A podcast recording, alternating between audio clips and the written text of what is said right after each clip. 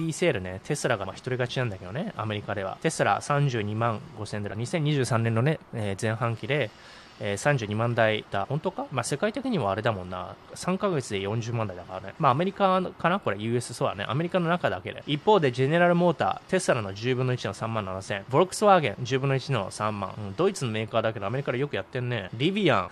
この辺はまずいだろう。リビアンとかさ、ルーシードとかさ、これ。そう、ルーシードとか、絶対成功しないよね、みたいな、そういうレベルなんだね。スバル。トヨタ6000台なんだね、EV は。うん、まあ、そうやな。ハイブリッドだからね、トヨタの場合。日産も少ない。ホールスターってなんやねん。うん、なんか、炭酸飲料の名前っぽいな。メルセデス1万6000、ヒュンダイ2万2000、フォード2万6000。で、フォードとか、ジェネラルモーターズは今さ、ストライキでさ、賃金2倍にしろみたいなね、言っちゃってるレベルだよね。テスラはアメリカでは強い。まあ、それはそうやな。ただ、中国では、ね、テスラじゃなくて、BYD じゃなくて、DO とかね、テスラを上回ったってニュースやったよな。まあ、ただ、利子が高くなるから、これ売れないよね、みたいな。で、これが、Visualize how much do EV batteries cost? ということで、EV batteries ね、電気バッテリーのコストね、生産コスト。テスラのバッテリーのコストは1万2000ドル。ね、だ車の値段に対して、まあこれモデル S だけどね、この8万8000ドルって、これ6万7000ドルぐらいまで値下げされたんだよ、確か。だから、車体価格の13%がバッテリー。一方で、キャデラック。これアメリカだよね。アメリカでしか見ないよ、こんな。うん。コスト2万2000ドル。ラムってこれカナダのトラックの会社だけどさ、2万5000高いよね。テスラと比べて。これあれね、 economy of scale ね。大量生産するとコストが下がるってやつね。これ大量生産できないから、他のメーカー。テスラほど R&D ないから。リビアン。これアマゾンが買ったやつやな。1万3000。安いね、割と。で、ボルクスワーゲン8700ドル。安い。うん。で、これはフォード7000ドル。フォードマスタン7000ドル安いな。テスラよりも安いんだね。1万2000ドルよりもバッテリーのコストね。まあだ、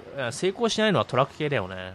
GM のトラックとかさ、ラムも成功しないだ。これトラックで、トラックのメーカーだからね、ラムって。トラックメーカーで一番らしいよ。トラックの人たちの意見ではラムが一番いいとかなんか聞くよね。まあ、トヨタのツンドラとかもあるけどね。でもさ、トラックで EV ってなかなかね、馬力のところがね、逆説的的だよね。そこであれだよね、テスラのトラックみたいなのがね、すごいよね。EV なのに。だからこの辺はちょっと EV で成功できるかってちょっと不明だよね。うん。しかもバッテリーのコストとかもあるしね、バッテリーの競争がトヨタがなんか入ってきたりしてさ、どんどん熾烈になると思うんだよね。うん。